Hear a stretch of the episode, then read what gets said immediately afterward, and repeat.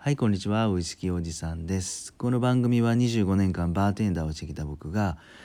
今日皆さんが会社でのちょっとした雑談の時とかお酒の席だとかそんな時にちょっと盛り上がりそうなウイスキーや洋酒カクテルの小ネタを配信していく番組です。今日もねよかったら5分から10分お付き合いください。さてこの番組はピンチの社長を応援するご機嫌会の提供でお送りします。さて今日はね居酒屋さんで出てくるハイボールの中どんなウイスキーが使われてんの？っていうお話をしたいなと思います。皆さん居酒屋さんへ行くとねハイボール頼んだりした時にいろんな種類のウイスキーのハイボールが出てきますよね。もちろん居酒屋さんによってそれぞれ違いますと。でこれって一つ法則がありますよねっていうお話です。ねまあご存知の方もたくさんいらっしゃると思うんですけどそれはねその居酒屋さんが仲良くしているビール会社によりますよっていうお話です。まあ、これも100%ではないんですけどビール例えば生ビールの中ジョッキとかを頼むとねキリンのラガーが出てきたりすると大体こういうウイスキーで作られたハイボールが出てきますという話です。じゃあここで皆さんにちょっとしたクイズしましょうか。えっ、ー、とじゃあキリンビールある居酒屋さんでねビールをオーダーするとキリンのラガーが出てきましたとそういう居酒屋さんでハイボールを頼むとどんなウイスキーを使ったハイボールが出てくるのかどうですかね？で答えはリクっていうウイスキーが多いのかなと思います。リクは最近出てきた販売されたウイスキーなんですけど僕はこれなんでそう思うかっていうとねえっ、と先月かな10月ぐらいかなだったと思うんですけどとあるカフェのオーナーとね話をしてた時にそのカフェのオーナーが夜ハイボールを出すとでそこでどんなウイスキー出したらええかなって2人で話をしてたんですけど、えっと、そこはそのカフェはねキリンビールを置いてたんですよ。でそのキリンビールの会社の人に勧められたのがこのリクだと。うん、でこのリクはねもちろんこのキリンビールの持っている富士御殿場蒸留所かそこの原酒がメインに使われてるモルトウイスキーであると、うん、味の特徴はやっぱり甘さよりもしっかりモルトのコクが出てきて炭酸とかにも負けない、ね、しっかりしたハイボールが出来上がってくると思うんですけど、うん、キリンビールの営業さんはこのリクを勧めてきたお店にということでね。これからリクを使ったハイボールお店で見かけることが多くなるのかなと思ったりします。はい。じゃあ2問目ね。アサヒビールは例えばスーパードライの中ジョッキが出てくる居酒屋さん。どんなハイボールが出てくると出てくると思いますか？まあこれ簡単やと思うんですけどね。簡単だと思うんですけどこれはほぼほぼブラックニッカじゃないかなと思います。ブラックニッカーは日課ウイスキーの定番。美味しい美味しい軽快な甘さでね。ロックにしても水割りにしても特徴は本当に甘い甘いブレンドウイスキーだと思うんですけどそのハイボールが出てくるのかなと思います。でこれなんでかっていうとやっぱりこれもですね日課ウイスキーはアサヒビールの関連会社であるっていうことでまあ自然の流れですよね。うん、なので逆にハイボールを頼んでブラック日課のハイボールが出てくるとオーダーしたらビールをオーダーするとスーパードライとかアサヒビール系が出てくる確率が多いんじゃないかなと思ったりします。さて3問目。札幌黒ラベルのビールが出てくる居酒屋さんは何使われてるかっていうとですねどうです？実はここだけスコッチウイスキーが出てくるんですよねそのスコッチウイスキーはデュワーズです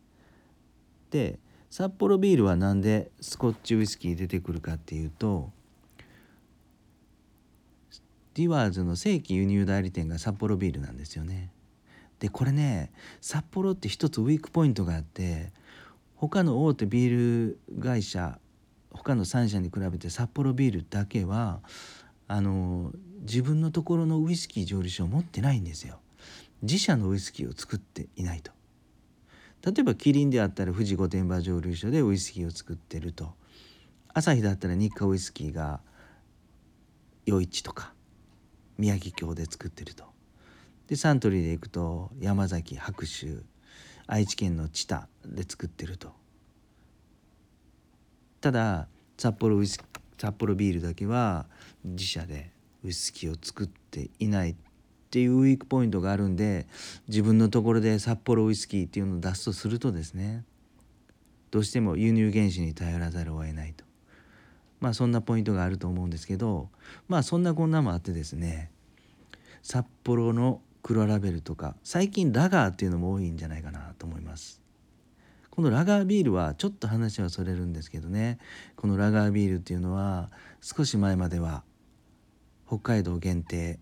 のラガーでしたと。ただこのラガービールはあのビール好き根強い人気があってね関西でも、まあ、オーナーとか店長の判断でえ置いてはいたんですけどね。ここ最近ここに来てめちゃめちゃ反則したりもして関西の居酒屋さんでたくさん見かけたりもしますと。これ美味しいですよね本当に。すっきりしてコクもあってこのラガービール。えっとラベルにもう大きい真っ赤な星が1個ボーンってついててまあ昔の人からすると赤星とかね赤星とか言われたりするんで、まあ、見かけたらちょっと一回飲んでみてくださいと。でねこれ、えー、デュワーズが置いてるハイボールで置いてるところはサッポロビールでじゃないかなと思ったりもしますこのデュワーズの特徴っていうのはぱり洗練されたすっきり感だと思います。ですっきりしてるスコッチウイスキーなんでやっぱりねあのハイボールで居酒屋さんで出てくるとどんな料理にも合いますよね。結構和食とか魚、えー、鮮魚お刺身でも全然合うのかなって思ったりします。なので、えー、ビールを飲んでね、えー、札幌のビールが出てきた居酒屋さんで次何飲もうかなと思ったり迷ったりするとねハイボールディワーズのハイボール飲んでみてもありかなと思ったりもします。はい。最後4問目はねサントリー。サントリーのビールっていうとほぼモルツですかね。あの泡のきめ細かいちょっと甘めのビール生ビール。それが出てくるとそれが出てくる居酒屋さんはどんなハイボールが出てくるでしょうか？で答えはですね核とかねトリス。これはもうもちろんサントリーウイスキーなんで当たり前っちゃ当たり前なんですけど最近ねめちゃくちゃ多くなってきたのがバーボンウイスキー。これジムビームですよね。これなんでジムビームが出てくるかっていうと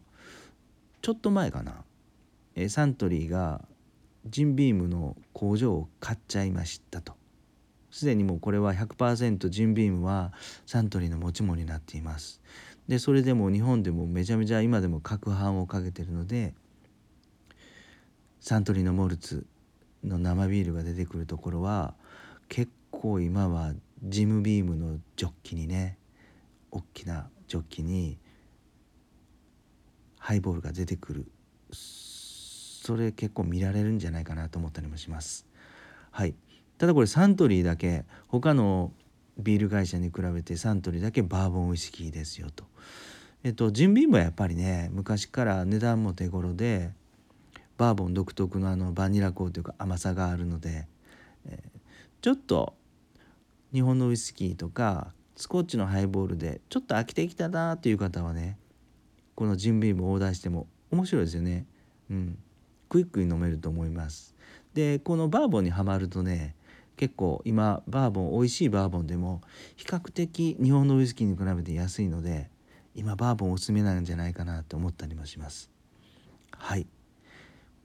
今日はですね4つのビール会社そして